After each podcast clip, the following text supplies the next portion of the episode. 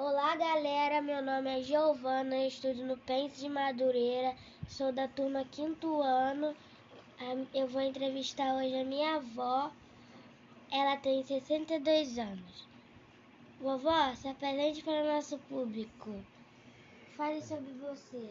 Ai, meu nome é Maria Luísa, eu sou avó da Giovana, mãe da Michele. Eu moro aqui em Jacarepaguá, na Praça Seca. É, eu gosto muito da minha neta.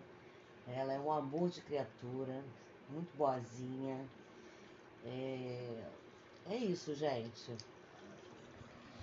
Você gosta de carnaval? Nessa data você costuma fazer o quê?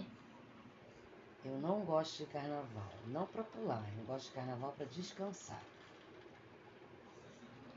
Como era o carnaval da sua infância e juventude? Ah, era bem melhor do que hoje. As pessoas se respeitavam mais, a gente brincava na rua, a gente, sabe, é, é, tinha aqueles bate-bola.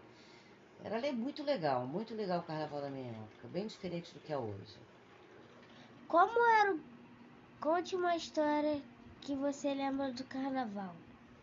Ah, eu quando era pequena eu era louca para ir pro carnaval. Aí um belo dia minha mãe comprou uma fantasia para mim e me levou num bloco perto da minha casa.